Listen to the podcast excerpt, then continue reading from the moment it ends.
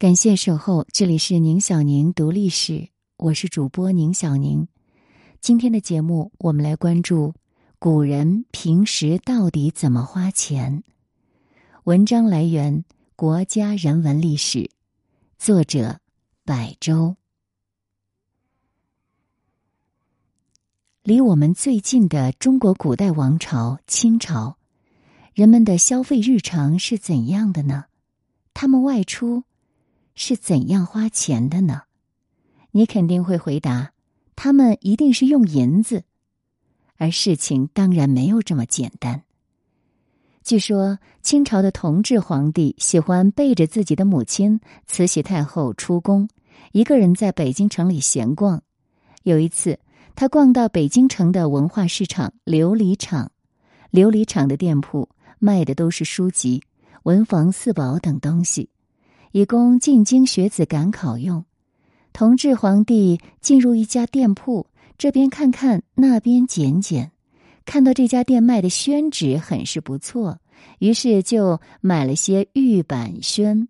可是，临付账的时候，同治皇帝一摸身上，不禁有些懊恼。原来他没有带银子。当然，皇帝嘛，虽然没有带银子。但手头上还是有一些金瓜子的。那所谓金瓜子，就是用黄金打造成的小型金锭，专门用于宫中赏赐用。同治就拿出金瓜子来付账，不料这掌柜平日里收的都是白银和铜钱，根本就没见过金瓜子，于是坚决推辞不受，把眼前这位皇帝就赶了出去。这个小故事呢，说明在清朝，白银和铜钱才是社会上通行的货币。自古以来，中国的白银产量就很少，历代政府铸造的金属货币都是以铜为主要原材料的，而正因为少，白银的价值非常高。唐太宗贞观年间，一两银子可以换成一千文钱。而一斗米才五文钱，也就是说，一两银子可以买二百斗米。购买力相当于今天的四千多块人民币。那有一些古装剧对这些是没有深入研究的，以至于漏洞百出。比如他们的主人公啊，动不动呢就放上一锭银子让店家上菜。还有经典武侠剧《射雕英雄传》。郭靖出狱黄蓉的时候，还被宰了一顿。一会儿结账，共是一十九两七钱四分。那这些场景都是不符合历史事实的。公元一零二三年，北宋成立交子务，第二年正式发行官方货币交子，并且以盐钞作为准备金。这就是最早的纸币调控制度。所谓盐钞，就是领取和运销盐的凭证。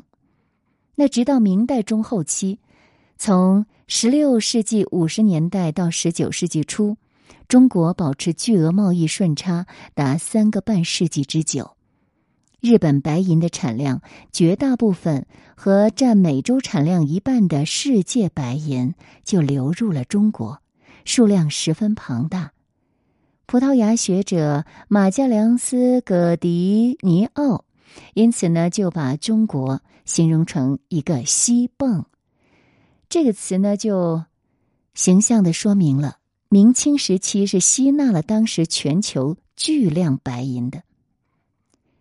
海外白银大量流入中国，中国明清两朝的金银比价呢，出现了一个明显的变化趋势。十六世纪三十年代开始。从一比六逐渐上升，十七世纪初，基本上稳定在了一比七到一比八左右。三十年代后上升到一比十到一比十三左右，也就是说，明清两代白银的价值一直在下跌。明朝万历年间，一两银子可以购买一般质量的大米两担。当时的一担呢，大约是九十四点四公斤，那一两银子可以买一百八十八点八公斤的大米，那就是换算一下，三百七十七点六斤。现在我国一般家庭吃的大米，在一斤一块五到两块之间，以中间价一块七毛五来计算，可以算出明朝一两银子等于六百六十点八元人民币。比起唐朝的时候，这就贬值太多了。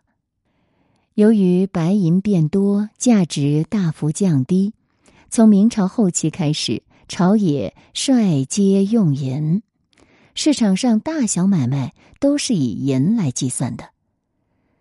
我们要聊到普通老百姓的消费了，因为消费的前提是收入，有收入才有钱花。根据清朝《大清会典则例》卷五十一《户部俸饷》记载，文武官员每年的俸银是这样的：一品官一百八十两，二品官一百五十五两。三品官一百三十两，四品官一百零五两，五品官八十两，六品官六十两，七品官四十五两，八品官四十两，正九品三十三点一两，从九品三十一点五两。那么京城普通老百姓的月收入呢？大约是两到三两银子。光看这个数字，你会觉得。天子脚下的老百姓收入也不过如此，那我们来比较一下，在明代，一个平民一年的生活只要一两半银子就够了，而戚继光的士兵军饷一天只有三分银子，一个月还不足一两。再看清朝的物价水平，乾隆十三年，北京内城四间瓦房价值约七十两。四间房面积大概就是八十平米，那也就是说，当时一两银子可以买一平米的房子，那么一个京城普通老百姓的月收入就可以买两到三平米了。不看房价的话，那我们就来看看日常消费品，在吃的方面，清代康熙、雍正年间的大米每升或为七文。或为九到十文，肉蛋的价格，清朝初年比较便宜，清末就较贵，差不多上涨了一倍。嘉庆、道光年间，鱼每斤二十五到四十文，猪肉每斤五十到六十文，高价的就是七十到八十文，牛羊肉每斤三十到五十文，鸭蛋每个两文，熟鸡蛋一个四文。道光年间，黄瓜每斤两文上下，白菜每斤一到三文，葱每斤五文，蒜苔每斤八文。康熙年间，枣子每斤十六到二十五文，道光时每斤约四十文，桃子一斤六到十文，梨一斤十到二十文。而康熙时，豆油、花生油、菜油每斤是三十到四十文；道光的时候上涨到七十到八十文。康熙时，食盐酱醋每斤最少三到五文，十文左右居多。老百姓不想在家里做饭的，当然可以出去吃。清朝的饭馆主要有四类，第一类是饭庄。饭庄的名号一般都叫某某堂，比如聚贤堂、会贤堂等等。饭庄呢，通常都是一座很大的宅院，树近的院子，还有戏台这样一些建筑，一切的陈设都华贵又精致。他们是专门服务于有钱人家的。第二类呢是饭馆，名号呢一般是以某某楼居多，比如庆云楼、东兴楼。饭馆的格局要比饭庄小很多了，经常是一两进的院子，或者是两层的铺面，类似于我们现在的餐馆的概念。而菜品呢，大多是以炒菜居多，因为这才是体现厨艺、体会味道的场合。第三类就是饭铺了，饭铺的格局比前面两者都要小很多。晚清时期，炒菜的店子逐渐从茶馆当中分离出来。除了被叫做饭铺，也被称为二荤铺。至于更小一些的饭铺，大多都是以卖主食为业，比如包子铺、馅儿饼铺、烙饼铺，或者是面条等等。就连炒菜都没有了，就有点像咱们现在的一些早点铺。第四类呢，就是饭摊儿，也就是现在的路边摊，一般卖的都是小吃，价格就相当便宜。说完了吃，我们再来看穿着方面。顺治、康熙年间的丝绸制品的价格一般是每尺五十到一百文，而丝绸的每匹呢，银两需要一点二三到二两之间。那么以当时纺织品的宽幅大多是六十厘米算，单单一身长袍至少要二十一尺。就算用最便宜的十八文一尺的帛来做，不算是手工支出，布料也要三百七十八钱。那我们可以看得出来，清朝的食品价格还算是中等水平，但是丝绸这种好料子的衣服依然是比较贵的。那么，精神食粮，也就是书的价格怎么样呢？在乾隆以前，书价平均每册在六钱左右。比如顺治十八年（一六六一年），《明史辑略》十册，每册售六钱，也就是六百文。乾隆三十八年（一七七三年），朱云娇银行刻《说文解字》八册，封面前有每部工价纹银五两朱文的方印，每册呢卖六钱两分，也就是二百二十文。比起看书，绝大多数老百姓还是更喜欢看戏。我们以广东为例，在乡下演戏呢，通常会在庙宇的戏台，或者是临时搭建的戏台上。戏班呢，从筹办酬神的这个绅士、商人、耆老处获得报酬。老百姓呢，去看戏基本上都是免费的。当时的戏剧主要有《胡笛骂言》《绣如记》。杨叔子、杜元凯、平吴、秦孙浩、梁山伯与祝英台、辕门斩子、四郎探母等等。而在京城，除了看戏，还可以饲养花鸟鱼虫、炮制器皿。春天的逛庙会、看花灯、游春；夏天的游园、端阳耍青、瞻雀捕虫。秋天的七夕乞巧、重阳登临，冬季里写九九消寒图、冰溪等等。玩儿对北京人来说是非常神圣严肃的文化活动，他们也很舍得在玩儿上花钱。而对于那些经济条件不太好的人，就可以去天桥底下听人说书、讲相声。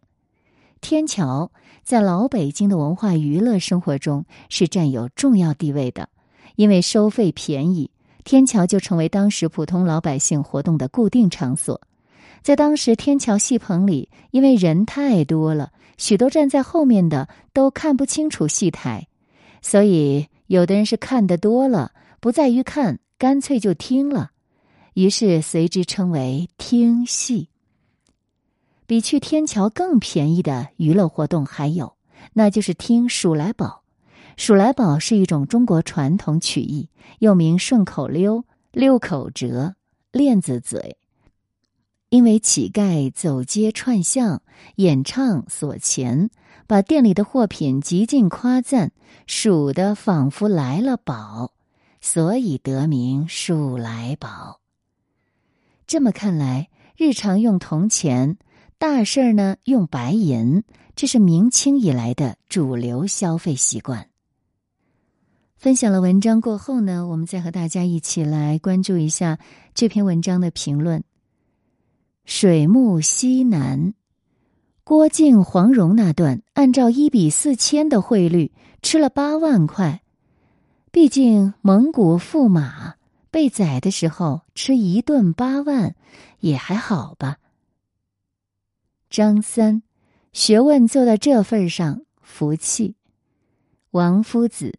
按照唐宋的比率，我们每年的收入也就二三十两银子。